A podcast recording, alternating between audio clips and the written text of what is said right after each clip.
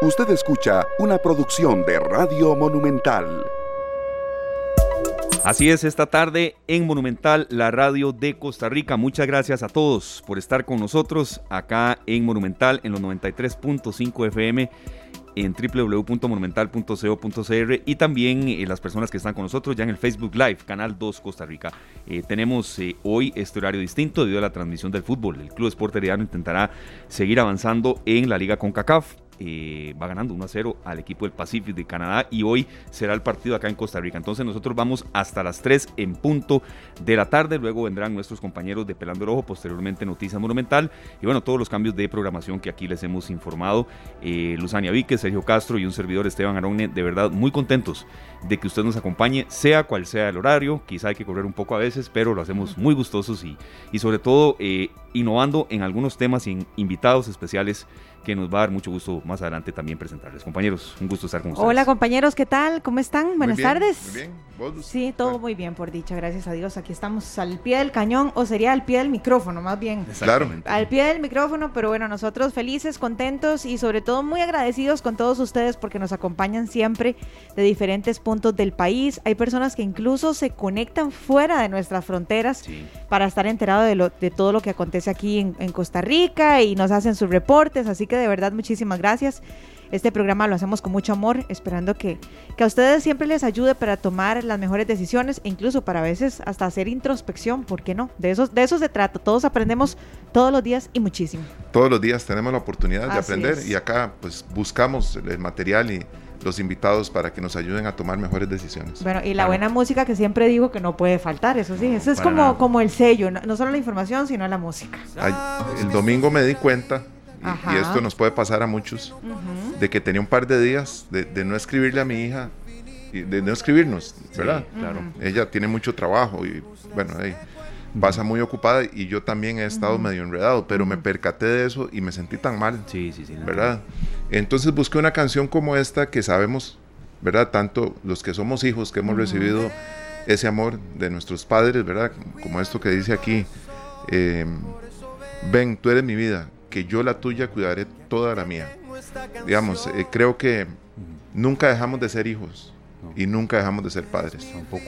Los que vamos a, a tener la oportunidad de, de recibir ese amor de nuestros padres, de nuestra madre, siempre. Ellas llega, llega uno a la casa y dice, ya comió. Sí, sí. ¿Va a tomar café? Es. Y, y tiene que ir uno después a devolver una caja llena de topper, ¿verdad? Sea, sea cual, sí, sí. Sea cual sea la edad que tengamos, serio. es- es ¿Verdad? así. ¿Qué edad tiene Nicole, su hija? 23, 23 ya. 23 años. Qué bonito, qué bonito, de verdad. Bueno, ahí yo creo que todos los días son días para reflexionar y, y aunque suene cajonero o trillado para dar amor, ¿verdad? Sí. Porque a veces esperamos a que llegue o el día de la madre Sí, o el sí. día del padre o el no, no, no, de digámosle a las personas que, que tenemos cerca cuánto los queremos. Yo creo que eso es importantísimo, porque a veces tenemos tantos filtros, tantos filtros para, para decirle a la gente lo que pensamos de ellos o también si alguien mm, a- hizo algo lindo o algo que nos cautivó, ¿por qué no decírselo también? Claro. Sí. Deberíamos de aprender a, a iluminarnos más los unos a los otros. A decir muchas cosas positivas que pensamos. A, a veces tenemos una facilidad para corregir, para Ujú. sugerir cambios. Y se nos ocurre algo bonito y nos da perecilla decirlo porque después se puede confundir. Ujú, ujú. Sí. Hay que decirlo. Y ojo, ¿Verdad? serio. Ah, no, eso- ustedes a mí me lo pueden decir que yo no me confundo. Yo. Todo bien. Yo lo que puedo decir a usted, Luzania, es que usted nunca está quieta y siempre inyecta ganas de vivir. Así es. Ah, muchas gracias, muchas Eh, gracias. Como algo del coreano, por cierto. Eh, hasta octubre comienzo. ¿Cómo era el Ahorita estoy, ahorita estoy ¿Cómo con puro YouTube. Es que No. mis compañeros me, me vacilan, pero es que sí, a mí me encantan las series coreanas y todo esto. Entonces me puse yo solita a YouTube a aprender a, a escribir coreano, pero ya en octubre comienzo ya las clases oficiales, si Dios quería. Me escribí, entonces ahí les voy a estar contando. Sí, sí. Vende Fonseca, serio. Una canción con mucho mensaje. Sí, es que eh, encontrar las canciones en momentos específicos es a veces difícil, ¿verdad? Sí, es cierto. Sin embargo, esta canción, esta letra, sé que para muchos eh, esas frases son importantes, porque dejamos ir momentos y dejamos ir, y el momento en que nos percatamos, que nos descuidamos un poquito, tenemos el- también la oportunidad de, de recomponernos, de, rearmarnos Sí, sí, y ofrecer eh, todo lo que no ofrecimos en, en un tiempo, a veces que nos enojamos con, con un hermano, con un amigo, con alguien cercano, y, y un día tenemos ganas de pedir perdón, pero, pero mejor no. ¿verdad? Sí. Sí, ojalá, ojalá recapacitáramos sobre eso que suena tan sencillo, pero a veces es tan difícil. Tan difícil. Y sobre todo cuando pasa eso y después a alguna persona que le queremos decir todo eso, que usted, que tenía uno entre ceja y ceja, la persona se va, se muere, claro. así, digámoslo así, se muere, se falta. Dice una, canción de Bob Marley que todos tenemos un ego que alimentar. Entonces, este, a veces debiéramos de dejar el ego pasar unos días de hambre, porque qué va, nos, meten problemas, sí, sí. ¿Cuál es el nombre de la canción del gran em, Bob? Se me va, bueno, ahora la buscamos en, la pausa, pero sí, sí, sí, esos son de, de mucho mensaje.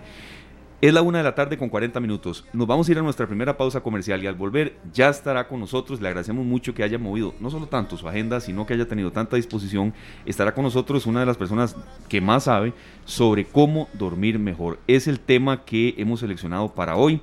Luzania Vique, Sergio Castro y un servidor Esteban Arone, con la ayuda también del departamento aquí de producción que siempre nos apoya, y la doctora Liliana Estrada Chaverri, quien es eh, especialista en medicina familiar, pionera eh, de una clínica del sueño, bueno, eh, estará con nosotros y va a atender una gran cantidad de dudas que tenemos desde cuánto afecta ese aparatito que todos tenemos en las manos todo el día, el celular, a la hora del ah. sueño, hasta ver cómo comemos y cómo no. Yo creo que hasta ella misma ha tenido problemas para dormir.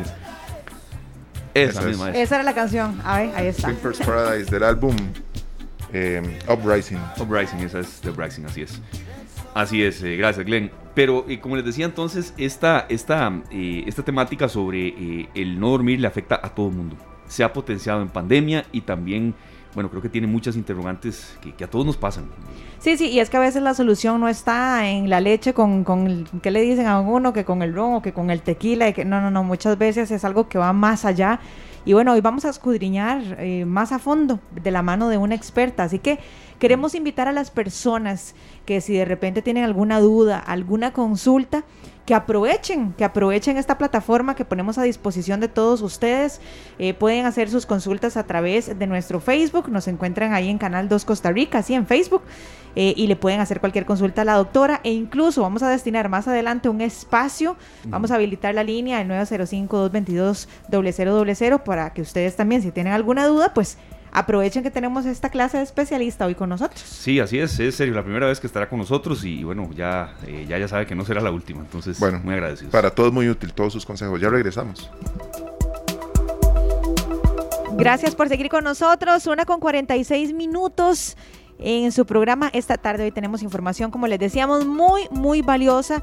¿Por qué? Porque estamos viviendo una situación bastante complicada los costarricenses a la hora de tratar de conciliar el sueño a la hora de dormir a veces llega el momento de, acostarse y es donde empezamos a, darle vuelta a las cosas que tenemos que hacer al otro día o, el montón de problemas que tenemos y nos cuesta mucho, mucho, mucho conciliar el sueño.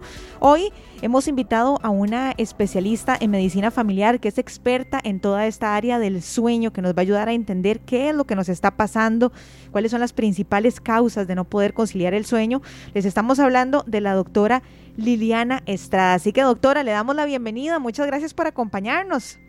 Gracias, Luzania. Muchas gracias por la invitación al programa hoy. Nosotros, la verdad, fascinadas, fascinados, doctora, de tenerla por acá. Doctora, yo sé que deben de existir muchísimas causas, pero ¿cuáles podríamos decir que son las principales causas que hacen que los costarricenses o las personas no podamos conciliar el sueño como corresponde? Bueno, los trastornos del sueño, imagínense ustedes que son más de 88 tipos diferentes. En un paciente podemos tener todos esos diagnósticos la unión, o la unión de varios trastornos del sueño a la vez. Eh, sin embargo, em, uno de los trastornos más frecuentes que estamos teniendo ahorita es esto precisamente de lo que estás comentando, que es que no nos logramos desconectar, ¿verdad? Y es porque tenemos eh, tantas cosas que nos estimulan, desde programas de televisión hasta altas horas de la noche, el celular, las tabletas, em, el hecho de que podemos tener luz eléctrica 24 horas y que estamos ahorita en una sociedad que funciona 24/7, esto genera que tengamos demasiados estímulos para lograr conciliar el sueño de forma adecuada y unido también al hecho de que estamos atravesando a veces demasiado estrés, personas que tienen hasta dos o tres trabajos o personas que trabajan y además estudian, em, preocupaciones económicas, de salud, etcétera, que hacen que esto en unión a la sobreestimulación tengamos cada vez menos tiempo para dormir y que a la vez consideramos que el sueño a veces es una pérdida de tiempo cuando en realidad el sueño es una necesidad fisiológica para poder funcionar y seguir viviendo.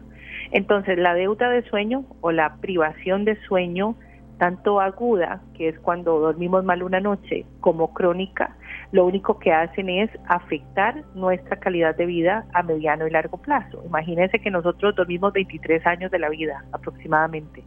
Entonces, todas aquellas enfermedades o patologías o trastornos que se gestan durante estos 23 años en los cuales dormimos, o si más bien tenemos patologías o enfermedades secundarias al hecho de que no dormimos y no descansamos de forma adecuada, es lo que va a hacer que tengamos menor calidad de vida. Doctora, eh, de nuevo las gracias eh, por, estar con nosotros y, los oyentes pueden formular sus consultas al 905-222-0000 y también en el Facebook Live, como decía mi compañera Luzania, Canal 2 Costa Rica. Yo quería hacer una consulta, doctora. Em, ¿Hay alguna cifra estimada para Costa Rica? Porque sabemos que este problema se ha potenciado con la pandemia. Como usted decía, doctora, deudas que agobian, falta de empleo o bombardeo de noticias negativas. Eh, ¿Qué tanto lo ha potenciado la pandemia, el mal dormir y también en Costa Rica? ¿Hay algún tipo de cifras, doctora? Bueno, Costa Rica no se sale de las cifras latinoamericanas e incluso a nivel global, ¿verdad?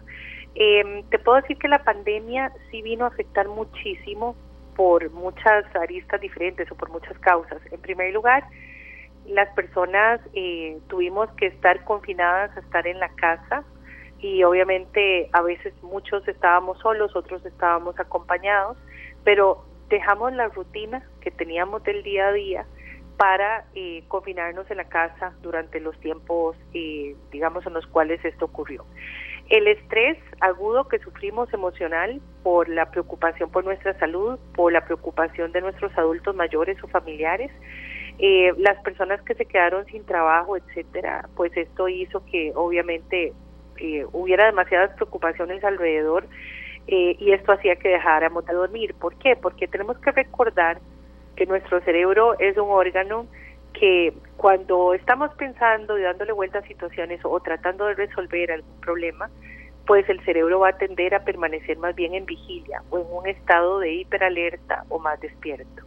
¿Por qué? Porque resolvemos las cosas despiertos, no dormidos, ¿verdad? Entonces es como incluso una reacción normal al estrés, no solo del cerebro, sino que todo nuestro cuerpo también entra en ese estado de alerta y genera que tengamos mayor dificultad para conciliar el sueño o que tengamos un tiempo de sueño más corto o que tengamos múltiples despertares a lo largo de la noche con dificultad para volvernos a dormir. Eh, también debemos recordar que durante la pandemia las personas empezaron a consumir más alcohol, hacíamos reuniones incluso por por algunas plataformas virtuales y siempre acompañábamos las reuniones a veces con un, con un traguito, con una cerveza, etcétera. Entonces hubo un incremento en el consumo del alcohol, también de otras drogas y el consumo de tabaquismo y esto hacía también que aumentáramos los riesgos de tener trastornos del sueño. Eh, hubo cifras durante la pandemia, por supuesto, eh, se, se realizó un cuestionario a nivel de Latinoamérica y eh, gracias a los costarricenses obtuvimos una, una buena cantidad de participantes de Costa Rica que respondieron el cuestionario abierto. Y en este cuestionario se evidenció que definitivamente muchas personas tuvieron que afrontar la pandemia o los, los, los periodos más tensos de la pandemia en lugares muy pequeños, en soledad, y obviamente todas las rutinas se perdieron, tanto las rutinas de sueño como las rutinas de alimentación, de ejercicio, de convivencia. Entonces, obviamente esto hizo que, que el sueño se viera afectado también, más el resto de preocupaciones. Las, eh, las estadísticas eh, van a depender de los diferentes trastornos del sueño. Hay aproximadamente cinco grandes áreas o cinco grandes clases de trastornos del sueño.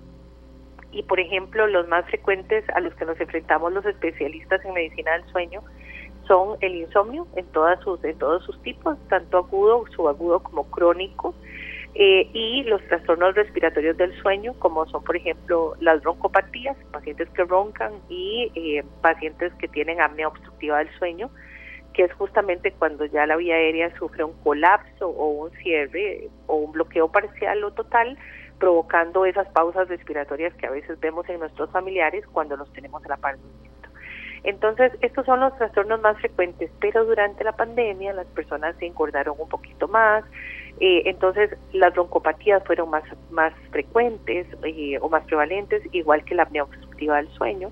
Empezaron a consumir más alcohol y esto también generaba más broncopatía y más apnea del sueño. Eh, y los insomnios vinieron a, estar súper frecuentes también asociados a un incremento de las preocupaciones en las personas también y la pérdida de rutinas. Entonces podemos hablar que, por ejemplo, un insomnio que normalmente puede estar en la población entre un 14 a un 30% durante la pandemia se incrementó un 60.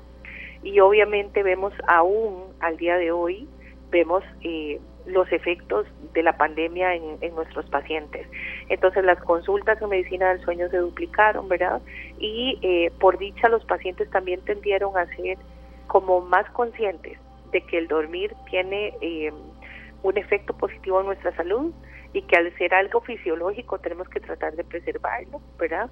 Eh, para tratar de también de concientizar de todos los riesgos que podemos correr tanto a nivel cardiovascular como cerebrovascular cuando tenemos una disminución del tiempo total de sueño en relación a lo que debemos dormir. Doctora, ¿cuánto nos afecta la dieta? Que podemos de a veces comernos algo un poco pesado en la noche o tomar café a altas horas de la noche. Claro. Entonces ya puede que uno haya retomado su nivel de trabajo normal y que ya pasó, digamos, la crisis que le trajo la pandemia. En serio, cuando tenemos esas toneladas de trabajo Exacto. y café a la vez. Y uno, pues como estuvo, tal vez hay personas que estuvieron mucho tiempo trabajando desde la casa, no tenían problemas en levantarse y no salir de la misma. Entonces pueden acostarse tarde y, man y han mantenido ese ritmo de vida comiendo hasta tarde, tomando café tarde y demás, ¿cuánto nos puede afectar nuestra dieta con el sueño? Bueno, eso, eso de lo que estás hablando precisamente es otro tipo de trastornos del sueño también, ¿verdad? Que se llama trastornos del ritmo circadiano. Y es la pérdida precisamente de esa rutina, de esos tiempos de, de sueño adecuados, de horas eh, poco rutinarias para acostarse y levantarse. Entonces, obviamente, también los horarios de alimentación, como usted lo dice, cambian, ¿verdad? Nos despertamos más tarde, entonces desayunamos más tarde. A veces los pacientes incluso se brincan los horarios de, del desayuno porque se levantan a las 12 del día. Y obviamente vemos también cómo eh, tienen dificultad para conciliar el sueño en la noche porque pretenden dormirse más temprano, pero a la hora del despertar, que fue muy tardío, hace que de inmediato también el horario para dormir no se convierta en, algo más tardío. Eh, entonces a veces se presenta como un falso insomnio, las personas llegan y creen que no pueden dormirse, pero es porque se levantaron tarde en la mañana. Eh, los, los alimentos influyen muchísimo, por ejemplo, algo tan simple como la cafeína, algo tan rico como es el café, como nos encantan los costarricenses, pues no es que no lo podemos tomar, lo que pasa es que la cafeína tenemos que tener cuidado en la cantidad en la que la consumimos y además los horarios en los que lo hacemos. La última taza de café deberíamos tomarla aproximadamente de 7 a 8 horas antes de la hora de irnos a dormir porque la cafeína, eh, más de tres tazas al día, sí puede provocar que tengamos mucho mayor dificultad para conciliar el sueño y muchos más despertares a lo largo de la noche y también se acorta el tiempo total de sueño de esa noche en el día que hemos hecho ingesta de cafeína. Las comidas muy copiosas, muy abundantes, en las que quedamos exageradamente llenos, pueden también afectar el sueño. Entonces hay que evitar comer demasiado tres horas antes de dormir. Lo mismo tenemos que evitar el alcohol aproximadamente de tres a cuatro horas antes de dormir y evitar irnos eh, en un estado de embriaguez, por ejemplo, a la cama. Entonces no es lo mismo un traguito cuatro horas antes de dormir que irme en estado de embriaguez, ¿verdad?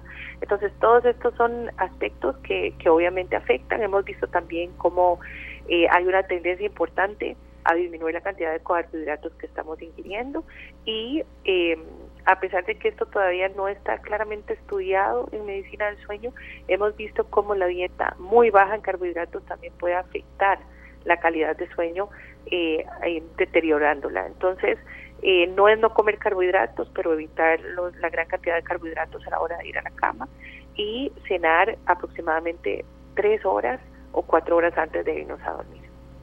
Bueno, doctora, y con todo esto que ha dicho, aquí nos hemos vuelto a ver varias veces, güey, cometemos errores y creo que muchas personas sí, claro. que nos están escuchando. Este, doctora, vea, eh, tenemos algunas consultas también que hemos preparado nosotros, pero hay un oyente que nos, nos formuló al 905-222-0000, pidió reserva en el nombre, lo entendemos muy bien. Nos dice que ella tiene mucha dificultad para dormir una vez al mes, días antes del periodo. Eh, que ella duerme siempre entre 8 y 9 horas diarias, pero cuando tiene, eh, cuando ya le viene el periodo, algunos días antes sí se le dificulta mucho dormir. ¿Qué posibilidad de consejo para esto? Bueno, definitivamente el ciclo menstrual en la mujer eh, y obviamente los periodos de ovulación y de menstruación son uno de los periodos en los cuales la mujer puede tender a sentir eh, mayor dificultad para conciliar el sueño. Y eso tiene que ver con los niveles ¿verdad? De, progesterona en sangre y, eh, y la caída más bien de los niveles de estrógenos. Entonces, son cambios normales en el ciclo de la mujer. Algunas mujeres son más sensibles que otras y obviamente el sueño se va a ver afectado más en unas mujeres que en otras también, pero definitivamente el ciclo menstrual tiene que ver en esto. Doctora, yo quiero aprovechar también para plantearle una, una duda eh, que tengo de, de, un, de un gran amigo y le voy a contar así a grosso modo qué es lo que a él le sucedió. Él trabajó durante 16 años, durante 16 años en un horario nocturno. ¿verdad? De hecho que le rotaba, una semana era, no sé, de, de 6 a 2 de la tarde, después de 2 a 10, después de 2 a, eh, a 6 de la mañana y así, él estuvo 16 años. Y él ya lleva unos 5 años, 4 años de que él duerme solo 3 horas, no puede dormir más. Ha ido donde psiquiatras, ha ido donde doctores, ha probado con todo lo que usted se le ocurra, hasta con CBD y dice que es terrible porque más bien muchos de los medicamentos que le dan le generan sueño. O sea, él se está muriendo del sueño. Pero entonces se duerme, el problema de él no es para, para dormirse, digamos, logra dormirse, pero se despierta siempre a las tres horas. ¿Qué, ¿Qué, podría, yo sé que, digamos, la, la, información que le estamos dando es muy limitada, pero ¿qué podría pasar con una persona de estas? ¿Existe alguna posibilidad de revertir esta situación? Bueno, siempre hay formas de revertir. Lo que pasa es que a veces pretendemos que sea de una forma muy natural y a veces es muy difícil. A veces necesitamos de ciertos medicamentos para poder eh, eh, revertir patrones eh, secundarios a los trastornos del mismo circadiano generados por años. En los pacientes que tienen o en los trabajadores que tienen jornadas rotativas de trabajo, pues uno de los efectos a largo plazo es precisamente eh, que se vuelve loco como nuestro sistema eh, o nuestro reloj biológico, ¿verdad? En ese sentido. Entonces, el patrón precisamente de la vigilia y el sueño tiende a cambiar e incluso se cree que hay cambios a nivel de las neuronas que generan esta ritmicidad, ¿verdad? ¿Por qué? Porque lo, lo tenemos tan descontrolados durante 16 años, como es el caso de, de este amigo tuyo, eh, obviamente entonces ya hay un cambio a nivel también neuronal y de funcionamiento celular, etcétera, que va obviamente provocando esto y que a largo plazo hace que ya no sea eh, reversible tan fácilmente con solo el hecho de dejar de trabajar. Entonces, en estos pacientes que tienen trastornos del mismo circadiano, que tienen insomnios secundarios a trastornos del mismo circadiano de años atrás, eh, obviamente hay toda una terapia que hacemos que tiene que ver con la parte cognitivo-conductual, pero también obviamente van a requerir mucho de ellos farmacología para poder dormir mejor. En el caso de tu amigo lo que está haciendo es un insomnio de continuidad, que es lo que parecería, que es el, lo típico cuando el paciente se duerme sin dificultad, pero que luego tiene dificultad para mantenerse dormido a lo largo de la noche, o que tiene periodos de vigilia muy prolongados, eh, o sea, pasan mucho tiempo despiertos durante la madrugada sin poder volver a conectar el sueño. Entonces, eh, es parte de lo que le ocurre, pero requeriría una terapia cognitivo-conductual y además farmacológica para manejar esta, esta, este insomnio de él de continuidad. Doctora, bueno, vamos a invitar a, las personas que si alguno tiene alguna duda, alguna consulta, que nos pueda llamar para evacuarla aquí con la, con la especialista, con la doctora 905-222-0000. Doctora, ahora que usted nos comentaba eso de, de las horas de sueño y de la vigilia que a veces se suele dar, ¿Es cierto que las personas tenemos que dormir ocho horas o esto es un mito, verdad? Porque uno lo escucha, pero también uno después escucha que no, que otros con, siete, ¿verdad? Que con seis, bien, bien, a ver, seguidas, Lucy, es, es, una, es, una, muy buena consulta como el famoso mito de los ocho vasos de agua. Ajá. Pero bueno. Que, sí, ¿de qué depende, doctora? ¿Es esto cierto o depende de cada caso? ¿Cómo lo podemos analizar? Eh, sí, bueno, vean, hay un rango, hay un rango, no necesariamente tenemos que cumplir un tiempo determinado, sino que hay un rango de normalidad. Em, y depende del grupo etario, ¿verdad? Por ejemplo, los niños tienen que dormir diferentes horas a lo que dormimos los adultos entre los 25 y los 65 años y los mayores de 65 en adelante eh, ya ven eh, de una u otra forma disminuida el tiempo total de sueño. Entonces, hablamos de un promedio obligatorio que se considera que mantiene todas nuestras capacidades cognitivas y también todos nuestros aspectos, digamos, fisiológicos de forma normal que es un promedio mínimo obligatorio de 7 horas y máximo de 8.5 horas, porque resulta que el dormir más de la cuenta también puede afectar nuestro riesgo cardiovascular, sobre todo en las mujeres. Entonces, eh, ni dormir demasiado, ni dormir poco, ¿verdad? Ya 6 horas se considera que es una privación crónica de sueño. Ahora, debemos contemplar que hay pacientes que toda la vida han sido dormilones, que les llamamos dormilones o dormidores largos, gente que necesita muchas horas para descansar, pero que este ha sido un comportamiento frecuente a lo largo de la vida o persistente. Y también tenemos a los dormidores cortos, personas que toda la vida han dormido menos horas de las que otros duermen y aún así esa es su tendencia. Entonces tenemos que aprender a diferenciar si soy un dormidor corto, dormidor largo o si la situación por la que estoy atravesando en este momento en mi vida está haciendo que yo duerma solo seis horas cuando antes dormía siete y media, o que más bien estoy tendiendo a estar más dormilón de la cuenta con respecto a antes, porque obviamente el estar demasiado dormilón o con somnolencia todo el día no es normal, ni tampoco dormir pocas horas y privarnos de sueño es adecuado. Doctora, eh, aquí vamos con una, una consulta muy, muy ligada a lo que se vive actualmente.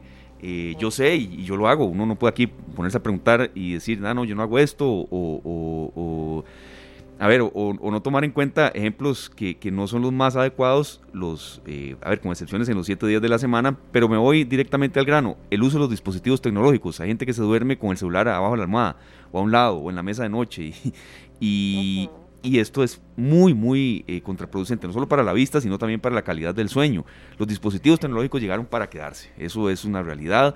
Y, nosotros no queremos satanizar su uso, claro, doctora, porque mucho aprendemos de ellos y de ahí, es, ahí uno puede estudiar, obtener posibilidades de trabajo y demás, o también simplemente pues a, en algún momento del día de ver tonteras. Es la pura verdad. Aquí estoy siendo totalmente transparente, pero ¿cuánto puede afectar esto? ¿Cómo regularlo? Eh, por lo menos tal vez uno que uno diga, bueno, estos tres días, viernes a domingo, voy a alejar esto del, del, de, mi cama o de, la parte más cercana donde estoy durmiendo para que pueda dormir mejor. Eh, ¿Qué tipo de, información científica en eso? Bueno, los dispositivos, como usted dice, vinieron para quedarse y tenemos que tratar de llevar una relación con ellos de forma adecuada. Y definitivamente cuando nosotros estamos sobreestimulados con, con eh, ¿qué les puedo decir? Información que podemos alcanzar fácilmente en Internet y todo de una forma rápida, pues obviamente tenemos mucho estímulo.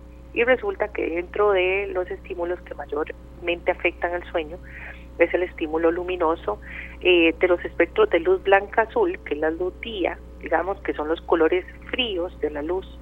Y em, obviamente todos estos dispositivos electrónicos tienen pantallas que son a veces eh, con una luz muy blanca para que podamos precisamente observar de forma adecuada, pero entonces esta luz blanca lo que hace es engañar a nuestro cerebro a través del ojo, que es, que es el órgano que percibe la luz, haciéndole creer que debe continuar en vigilia porque todavía hay luz día. Entonces, los dispositivos electrónicos debemos aprender a usarlos a nuestro favor. Por ejemplo, eh, todos ellos tienen la posibilidad, o la mayoría de ellos, de poderle poner la pantalla en color naranja, bajar la intensidad de la luz, eh, usar espectros más bien como cálidos que tienden a ser el amarillo, el naranja, etcétera, y con esto vamos a disminuir este efecto lumínico a nivel cerebral, pero también obviamente dependiendo de la información que estemos obteniendo en ese momento. Si es una información que nos llama mucho la atención, que es importante para nosotros, vamos a tener la atención centrada en la información y no en el poder dormir. Entonces los dispositivos tenemos que aprender a utilizarlos dos horas antes de irnos a la cama, pero con un fin más pendiente a que nuestro sistema nervioso central empiece a como apagarse un poquito, a estar más relajados, más meditabundos, más tranquilos, eh, que el celular nos pueda servir para poner sonidos de naturaleza o sonidos blancos que nos ayuden a dormir mejor y si tenemos que trabajar, tratar de, de tener un tiempo de trabajo que termine a una hora determinada, aproximadamente 1.5 horas, o sea, hora y media antes de irnos a la cama. Entonces, en un mundo que nos tiene sobreestimulados y que, y que nos llena de información tan importante, pues obviamente tenemos que tender a buscar la forma más bien de aburrirnos antes de dormir para lograr mejorar eh, la facilidad en que nos quedamos dormidos. Doctora, bueno, cuando uno tiene un sueño normal, ¿verdad? Que puede descansar las horas que le, le sustentan y de un pronto a otro eso se interrumpe y empieza a tener problemas y ya no duerme un día, ya no duerme dos días. ¿En qué momento alguien que ha tenido un sueño normal toda su vida debe pedir ayuda profesional? Bueno, te diría que lo antes posible, porque precisamente en el insomnio, cuando tenemos dificultades para conciliar el sueño y esto empieza a prolongarse a lo largo del tiempo, es cuando se empieza a instaurar ya un insomnio crónico. Entonces, entre antes busquemos ayuda, mucho mejor.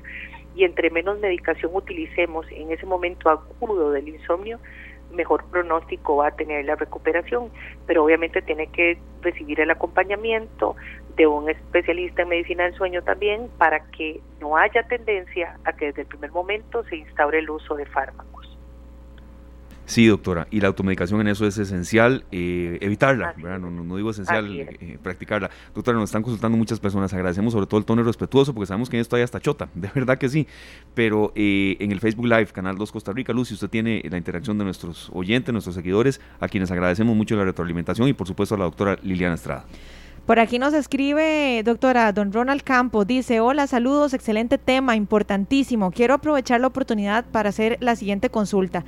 Los especialistas recomiendan dormir entre 6 y 8 horas para mantener un balance adecuado y una buena salud. En mi caso, tengo tres trabajos y duermo un promedio de 4 horas diarias, con periodos de siesta de 30 a 40 minutos durante el día. Esto ha sido por casi 18 años eso sí, esas cuatro horas las duermo profundamente que ni un temblor me despierta.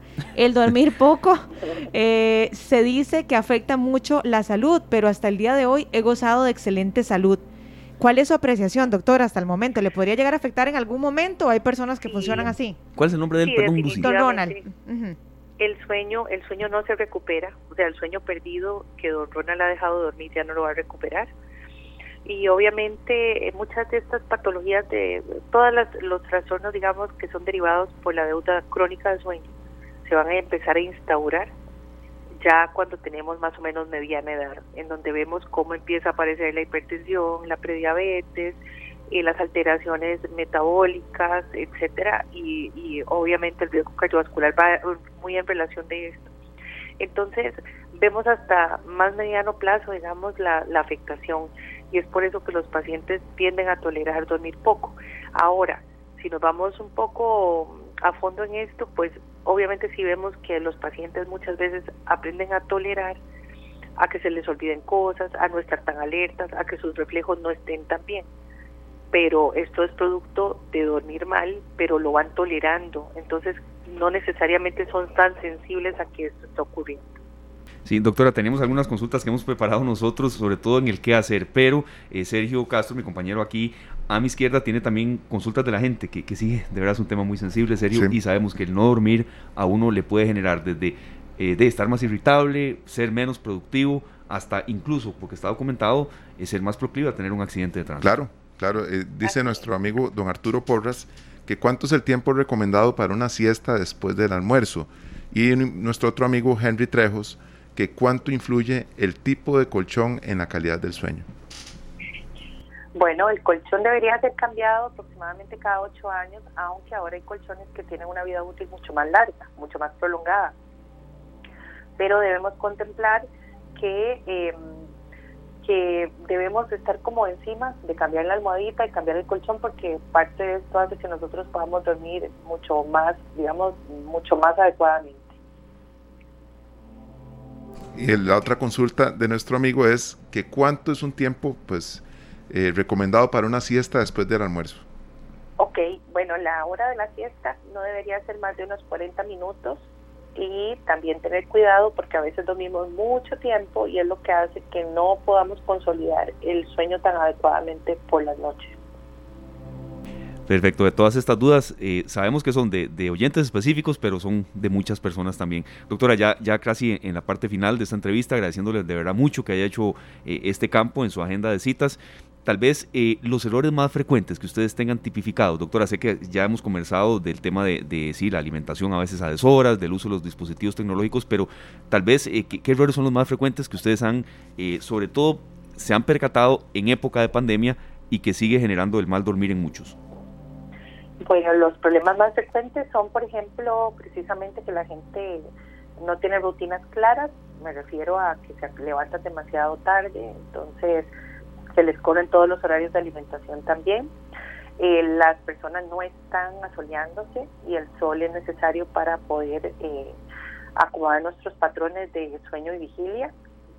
Eh, a veces recuperamos sueño durante el día, entonces el dormir durante muchas horas en el día hace que no podamos dormir adecuadamente en la noche.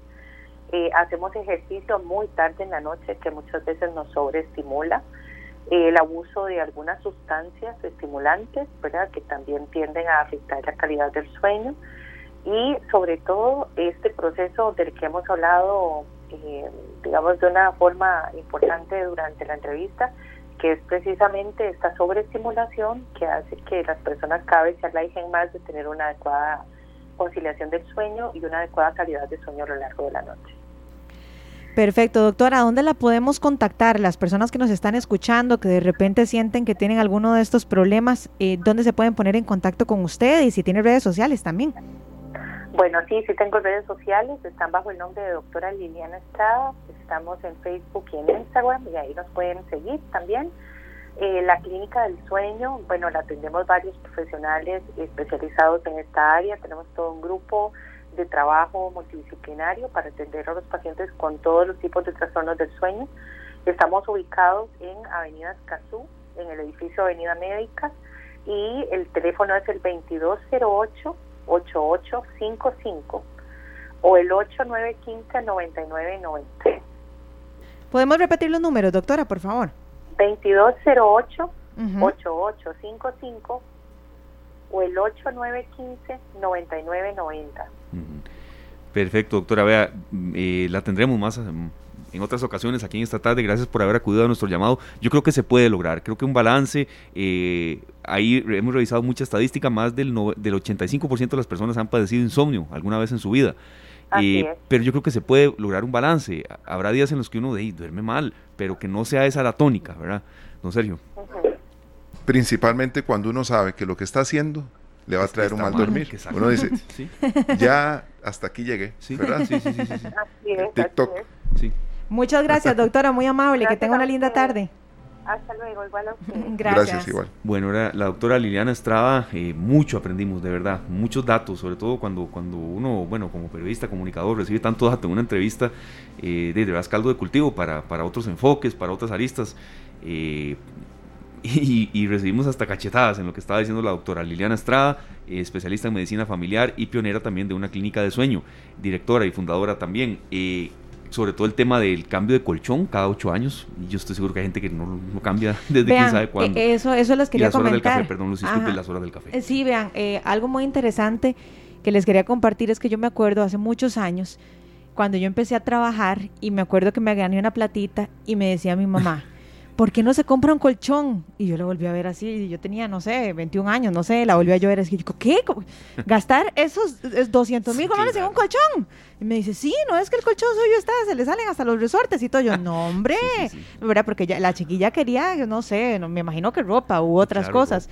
Pero me dio una frase o me dijo una frase que cambió mi forma de pensar. Me dijo, vea, literal la mitad de su vida es durmiendo. Bueno, ahora nos decía la doctora, son 23 años. Otro, dato, 23 años de nuestra vida se pasa durmiendo. Entonces, ¿por qué no invertir en un buen colchón? Y es una de las mejores inversiones que yo he hecho. En ese momento, pues al final le hice caso y opté por comprarme un, buen, un buen colchón. Y ahora con mi esposo, cuando nos casamos, compramos un colchón así ortopédico, riquísimo, que repara cualquier cosa. Así que no, yo creo que sí vale mucho la pena, sobre todo porque ahí pasamos la mitad de nuestra vida en el colchón. Es una gran inversión. Sí, muy es, importante. Es una inversión, no es un gasto, no, no para nada, es una inversión. El dormir bien lo hace uno más productivo, eh, más llevadero, la verdad. Claro. Es, es, evidente cuando uno duerme mal y ya va llegando el jueves y, y uno sabe que faltan dos, tres uh -huh. días y, y usted dormido cuatro horas y mal uh -huh. dormidas. Ojo a esa pregunta que usted hizo, Lucy, el, el mito de las ocho horas, ella sí. lo aclaró. Sí, sí, eh, sí. Evidentemente, bueno. tres horas bien dormidas no es, no, es, no es, suficiente, pero no necesariamente las ocho así, que, que a veces se dice en los libros eh, que uno quizá eh, los tomaba como, como, bueno, como la última palabra. ¿verdad? Bueno, sí. de 7 eh, mínimo a, un, a 8.5 máximo, fue lo que nos recomendó la doctora. Mm. Y 40 minutos de siesta, ¿verdad? Uh -huh. 40 minutos de siesta. Santo sí. Dios, en unas cosas como, estoy bien, en otras cosas estoy como, terrible. Como máximo. yo, yo, les he contado Yo ni a ustedes, siesta tomo. No, Lucy, las dos horas de siesta no están bien. yo las hago todos los días de 3 a 5. ¿Qué hora? No, este, yo creo que, que, es tratar de un balance. Yo, yo, les he contado a ustedes que he tratado de divorciarme del teléfono celular a los fines de semana en algunos uh -huh. lapsos, en algunos lapsos, ¿verdad? Porque uno uh -huh. de, no, pero está bueno, en contacto con claro. la gente. Eh, a veces es un poco obligado. Y saludos a mi papá, ¿verdad? Cuando uno llega ahí y teme ese teléfono. Sí, uno le pregunta, qué bien. está bueno, está bueno, quieren calidad de tiempo. Y uno los entiende, serio. Yo le pregunté una vez a mi mamá que si ella quería un celular o una tablet. Y me volvió a ver así seria, seria, me dice, jamás. Sí. Porque creo que ella era, con, o sea, por supuesto, ella sentía Uh -huh. todas las distracciones que teníamos todos alrededor Uh -huh. de ella con el teléfono a mano. Totalmente. Y ella dijo, yo no quiero llegar a ese nivel, ¿verdad? Sí, Sí, me imagino. Este, Nunca lo quiso. Cada uno viendo el teléfono y nadie hablando. Y, pero, pero sí, sí, no, no, eh, es totalmente válido que ellos pidan eso. Y cuando eso lo trasladamos a la noche, vea lo que la doctora decía, ¿verdad? Entonces, Dos horas antes de ir a la Sí. cama no deberíamos de utilizar ningún dispositivo electrónico. Sí. Ahí estoy malísima, yo digamos. sí. Pero yo incluso lo que hago es que veo una serie antes de acostarme a dormir. Ve, vea que si estoy bien, santo Dios. Pero bueno, aquí ya anoté, aquí tengo anotadas todas las cositas que tengo que ir Y mejorando. con una condición que tienen esas series, ¿verdad? Que termina el capítulo y uno se queda y uno dice, no, pero tal vez pueda haber un poquito del, del que sigue. Ayer me pasó, pero y ahora es vi- automático que la pasa Sí. a la Solamente viste cuatro.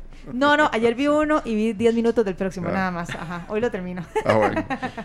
Vea, yo creo que también, y, y ya cerrando el tema, porque tenemos otros invitados y, y gracias a las personas que nos hicieron llegar sus comentarios, eso también depende de cada quien. Les, les soy sincero, a veces yo me tomaba una taza de café a las ocho y media de la noche porque me espera trabajo o ya todo el mundo se durmió y es la hora en que soy más productivo y no me afecta tanto para Sí, dormir, de verdad que no. Pero también es un científico el que nos acaba de hablar, entonces eh, tenerlo en cuenta. Por Bueno. supuesto que sí. Vamos a la pausa. Dos de la tarde con 30 minutos. Muchas gracias a todos por continuar acá con nosotros. Y bueno, eh, estamos en este horario debido a transmisiones del fútbol, pero nosotros muy contentos siempre que la gente eh, se conecte, sea cual sea la hora en que llegamos y también, serio, sea cual sea eh, el tema que tocamos. Mucha retroalimentación. Incluso nos, nos siguen consultando sobre el tema del el déficit de sueño, cuál es la relación entre el no dormir y posibilidades de que uno hasta tenga desequilibrios mentales, problemas de depresión. Habrá una segunda parte de esta entrevista. ¿Te parece si repito los números de teléfono de Me la parece, doctora. Liliana Sí. Estrada? Sí, señor. me parece genial. 2208-8855 y 8915-9990. 2208-8855 y 8915-9990 para todos los que tenemos algún problema con nuestro Sí. dormir. Yo creo que muchos nos sentimos muy identificados, ¿verdad, Luzania? Sí, sí, sí, por supuesto que sí. No, no, y por eso tendremos una, una segunda parte para que Sí. ustedes puedan seguir evacuando sus dudas y, y podamos tener un, un mejor dormir, pero sobre todo que erradiquemos el problema de raíz, ¿verdad? Porque a veces ni siquiera sabemos cuál es, cuál es la causa, pero como ella decía, son 88 tipos, Sí. 88, sí, 88 causas diferentes por las cuales podemos tener un mal dormir. Sí, y tipificados por la Organización Mundial de la Salud. 2 con 31 minutos. Le agradecemos muchísimo eh, ya en, en otro tema que tiene que ver con reactivación económica y también con mucha actualidad a don Javier Chacón. Él es el director de operaciones del eh, Colegio Federado de Ingenieros y Arquitectos. Está con nosotros. Gracias a Jessica Quesada, también a Teresita Cedeño que nos ayudaron en todo el, el proceso de contacto. Y a Glenn también. Don Javier, es un gusto tenerlo de nuevo porque hay cifras eh, positivas. Tal vez alguna gente diga, bueno, es poco el crecimiento que se da, pero en un contexto como el de pandemia, ese problema que sigue dándose con los eh, fletes y todo el tipo de traslado de mercadería que viene desde Asia, hay un crecimiento del 9% en la construcción en comparación con el mismo periodo del 2021, estando ya evidentemente en el 2022. Don Javier, es un gusto tenerlo. ¿Cómo toman esta cifra de crecimiento del 9% en comparación con el mismo periodo del 2021 en la construcción? Y estamos hablando entre enero y julio. Tenemos aquí unas consultas preparadas, pero queremos una primera lectura de ese 9% como crecimiento. Bienvenido, don Javier. Sí, muchas gracias y muy buenas tardes para todas las personas que nos escuchan. Eh, y de nuevo, gracias por este espacio, porque siempre es importante no solo compartir cifras, hacer alguna valoración, sino también tratar de educar. Eh, como usted lo decía, en un contexto donde eh, el vaso puede verse medio lleno, medio vacío, dependiendo de la valoración y el contexto que se tenga. como primera conclusión, lo, lo, que usted decía, reportar un 9% de incremento en la intención de construcción. Intención de construcción es todos los registros que el Colegio Federado hace y que como se hace previo al trámite municipal y obviamente previo al allá al proceso constructivo, entonces le damos esa denominación de intención. Y por lo general el 90-95% de estos metros cuadrados terminan construyéndose en algún momento posterior a la fecha de registro. Pero como decía, ese 9% de, de crecimiento sí es una buena noticia porque en un contexto todavía post pandemia o during pandemia, ahora como podríamos decirle, eh, con el tema de la guerra de Ucrania, la volatilidad en el precio del dólar, eh, el aumento de los precios de construcción, etcétera, sí es un dato importante. No así cuando lo podemos analizar un poquito más eh, de forma más, más desmenuzada por tipos de sus obras que ahorita podemos ampliar al respecto, pero sí es es un dato favorable. Don Javier, mucha gente durante la pandemia dejó una construcción pues ahí, en pausa, ¿verdad? ¿Cuál es el panorama que se encuentra ahora? ¿La tramitología ha variado o sigue siendo complicada? En realidad la, no ha variado, hay iniciativas que el mismo gobierno ha, indicado, pero también hay un proceso histórico de, de que busque esa mejora que nosotros como Colegio Federado de Ingenieros y Arquitectos hemos liderado desde hace muchos años. El proceso, y lo resumo muy rápidamente, hay que buscar un profesional de ingeniería de arquitectura, ese profesional responsable se encarga de, dependiendo del tipo de proyecto, ayudar a la persona, a la, a la propietaria, hay que hacer un registro ante el Colegio Federado, eso en promedio dura dos días a partir del momento en que se tiene la totalidad de los documentos. Y ya después, dependiendo del tipo de obra, va a instituciones del gobierno central o va a la municipalidad. Por ejemplo, una casa, que puede ser el ejemplo que, pone eso, eh, va, viene al colegio y después va directamente a la municipalidad. Es mucho más rápido que, por ejemplo, si fuera un edificio que tiene que ir a revisión de parte del cuerpo de bomberos, de parte del Ministerio de Salud. Pero sí, la gran meta y el gran reto que tenemos como país es que los trámites previos necesarios para poder subir esos documentos al colegio, y esto es uso de suelo, disponibilidad de agua, alineamientos, eso sí eh, tenemos que hacerlo cada vez más eficiente. Se está trabajando en eso, pero sí es un proceso que eventualmente puede hacer eh, más lerdo ese trámite. Y que eventualmente en, en tiempos de pandemia o posterior a la pandemia, pues, se siente un poco más complejos porque también depende de la capacidad de las instituciones para otorgar esos mismos requisitos. Claro, y bueno, yo sé que sabemos, perdón, que los precios han variado. Una recomendación para quienes retoman una obra de estas para no volver a dejarla tal vez ahí en pausa porque constantemente los precios van subiendo. Hay una experiencia que tuvo eh, nuestra compañera Luzania, que cada vez que iban a consultar por materiales estaban más caros y más caros y más caros, don Javier.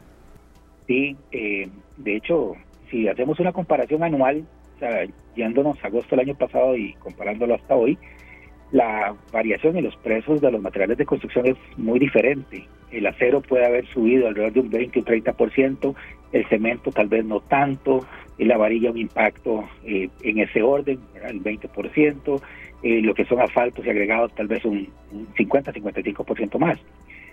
La, principal recomendación siempre es hacerse asesorar por un profesional miembro del colegio, sea ingeniería, sea en, arquitectura, porque puede ayudarle a la persona a identificar esa necesidad, eh, a entender bien cuál es la disponibilidad económica que tenga.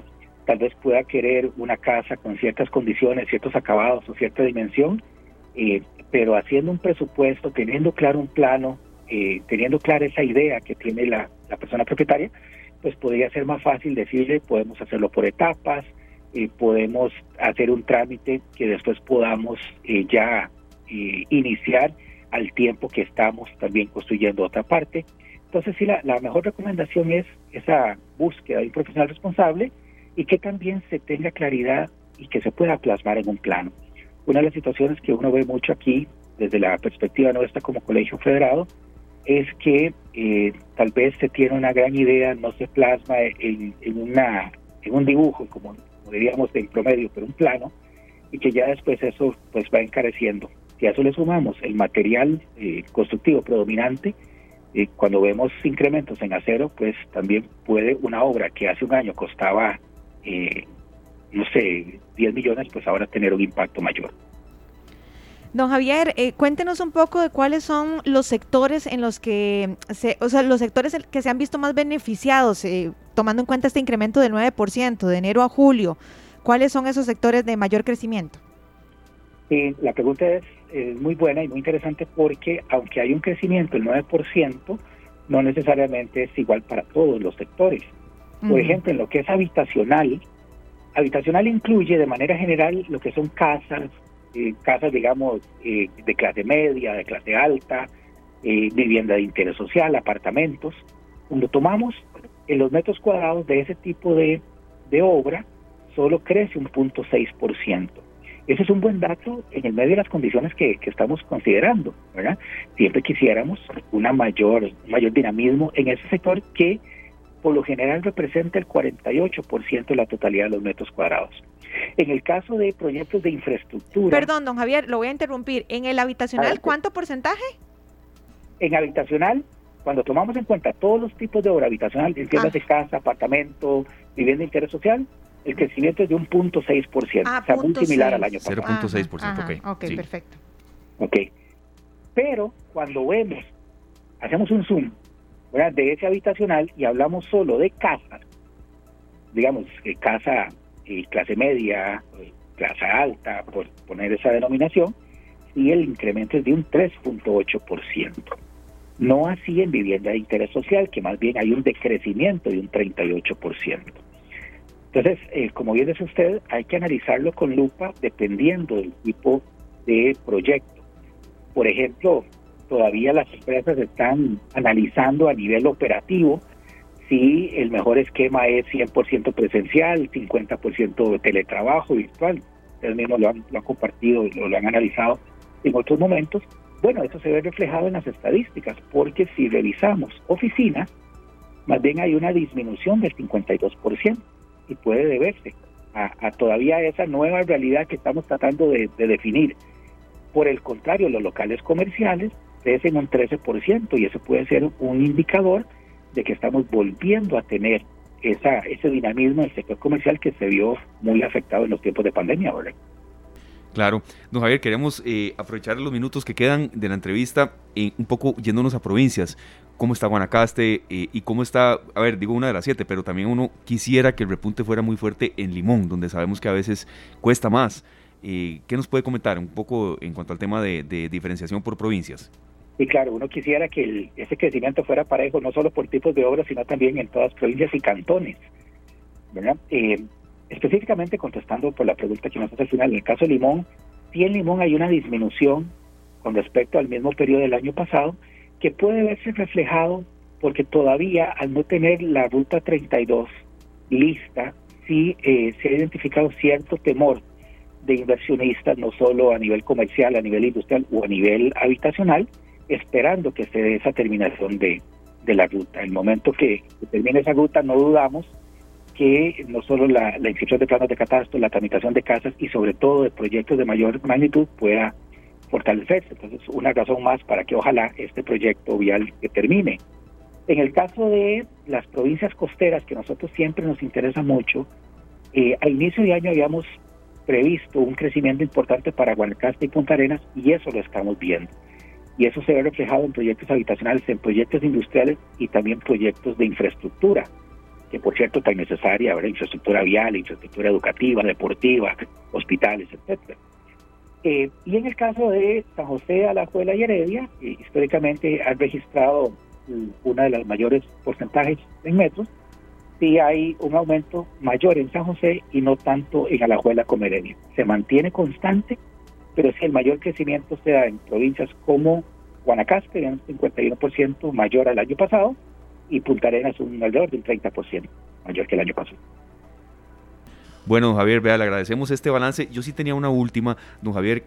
Eh, ¿Qué esfuerzo más mancomunado se puede hacer con las municipalidades? Hay trámites que todavía son presenciales y esto a veces en construcción retarda, eh, genera contratiempos, genera hasta malestar en la gente. Eh, ¿Qué relación puede haber con que las municipalidades a veces, no diría que todas, ¿verdad? Porque hay, hay, muchas que han hecho un gran esfuerzo. Sé, por ejemplo, de la de Belén, que ha hecho un gran esfuerzo por digitalizarse, pero también creo que esto tiene que ir de la mano con que la posibilidad de trámites que se necesitan en municipalidades, evidentemente, permisos de construcción y demás, puedan hacerse un poco más rápido. Eh, eh, don Javier, ¿ha habido un, crecimiento también en eso? Sí, claro, eh, muy rápidamente. Hace cuatro años, un total de 30 de las 81, hoy son 82 y, y dentro de dos años van a ser 84. Pero hace cuatro años, de las 81 municipalidades, solo 30 el trámite se hacía de manera digital Entendido esto, que una vez que se registraba ante el colegio, después se iba de manera digital a, estas municipalidades. Cuando eh, a, finales del año pasado ya tenemos las 82 municipalidades debidamente conectadas a nuestras plataformas para poder hacerlo de manera digital y 77 de esas 82, la única vía después de registrar ante el colegio es la digital. Se han disminuido los tiempos, se han disminuido los desplazamientos, el tema ambiental también se ve beneficiado, ¿verdad? Menos contaminación, etcétera, pero sí hay que todavía facilitar más los trámites anteriores, ir a una municipalidad a pedir un uso de suelo y después esperar la respuesta o también alguna disponibilidad de agua en algunas municipalidades que el agua es, es propia, también eso puede hacer un poco más lento. Entonces yo sí les diría que el esfuerzo mancomunado, el esfuerzo país, entiéndase, eh, gobierno central, gobiernos locales, organizaciones de la sociedad civil como nosotros, tiene que ir a identificar esos trámites eh, y no digitalizarlos, porque todo tiene que ser digital, sino realmente tener el trámite que agregue valor, que cumpla una función y sustituir aquello, eh, un papel por un dato. Esa es la verdadera transformación digital. El país ha dado pasos importantes, pero sí es una carrera constante. Claro, don Javier, una recomendación para las personas que deciden hacer una ampliación en su casa o hacer una remodelación que ya va a tocar las estructuras, ¿verdad? Las bases y que deciden darle toda la planificación y todo al, al, peón, a la persona que, que, normalmente está haciendo trabajos en una segunda, tercera línea, en una construcción, y le dejan toda esa responsabilidad a alguien que no está certificado para generar con criterio recomendaciones, que, es un alto, que es solo un cuarto, que es solo esto, pero en base a un criterio muy limitado deciden ampliar su casa y poner en riesgo su propia vida. Y lo que puede venirse luego. Claro. claro, y que muchas veces es una persona de confianza, ¿verdad? De la, de la familia o de la persona.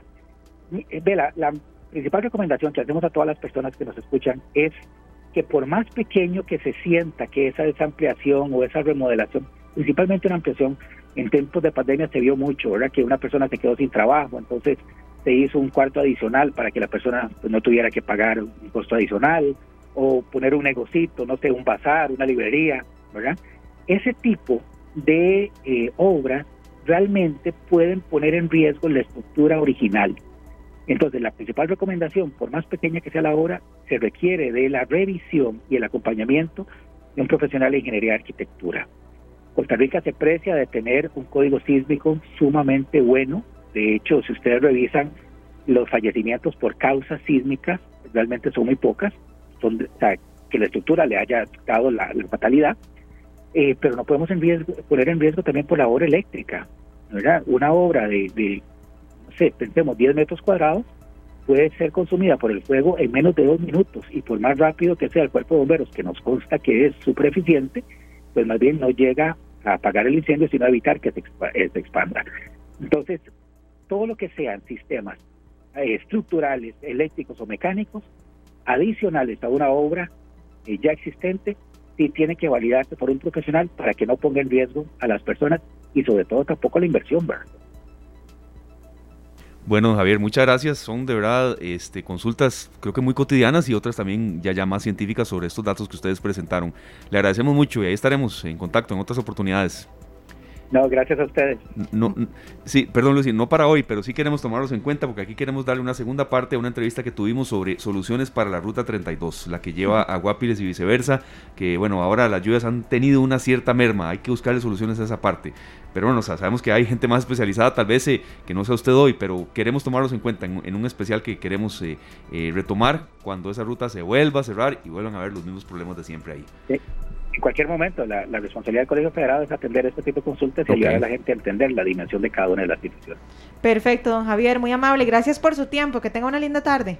Igualmente, gracias a ustedes. Gracias. Javier Chacón, el eh, director de operaciones del Colegio Federado de Ingenieros y Arquitectos, nos ampliaba sobre este repunte en la construcción, qué son así, qué zonas no y también qué mejoras hay que hacerse para que esa cifra siga creciendo.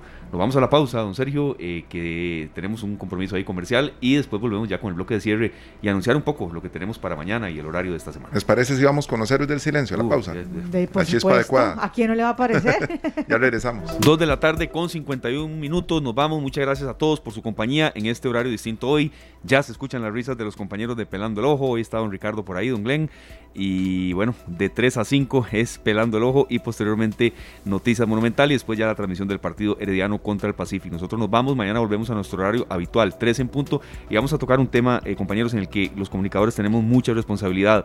El Hospital de Niños está con 110% de ocupación por niños con infecciones respiratorias. Y hay otro dato también, eh, la campaña de influenza de vacunación está ya en su parte final y el porcentaje de vacunación no está ni siquiera llegando al 60-65%. Entonces, bueno, una por otra, la, población infantil no puede estar con, ese tipo de exposición y sobre todo de cifras. Y bueno, hay posibilidad de vacunación que a veces no aprovechamos. Sí, estamos desaprovechándolas. Así que bueno, mañana nos vamos a dirigir completamente hacia el área de la salud y esperamos que ustedes nos acompañen mañana miércoles en nuestro horario habitual, si Dios lo permite, de 3 a 5 de la tarde, para que no se lo pierdan. Bueno, sí, señor. Vilma Palma y los vampiros despiden esta tarde. hoy. Ah, no, Me recuerda el colegio eso. Hoy te pusiste una flor en el ojal. Con esto recibimos pelando el ojo. Feliz tarde, gracias. Que la pasen bien. Este programa fue una producción de Radio Monumental.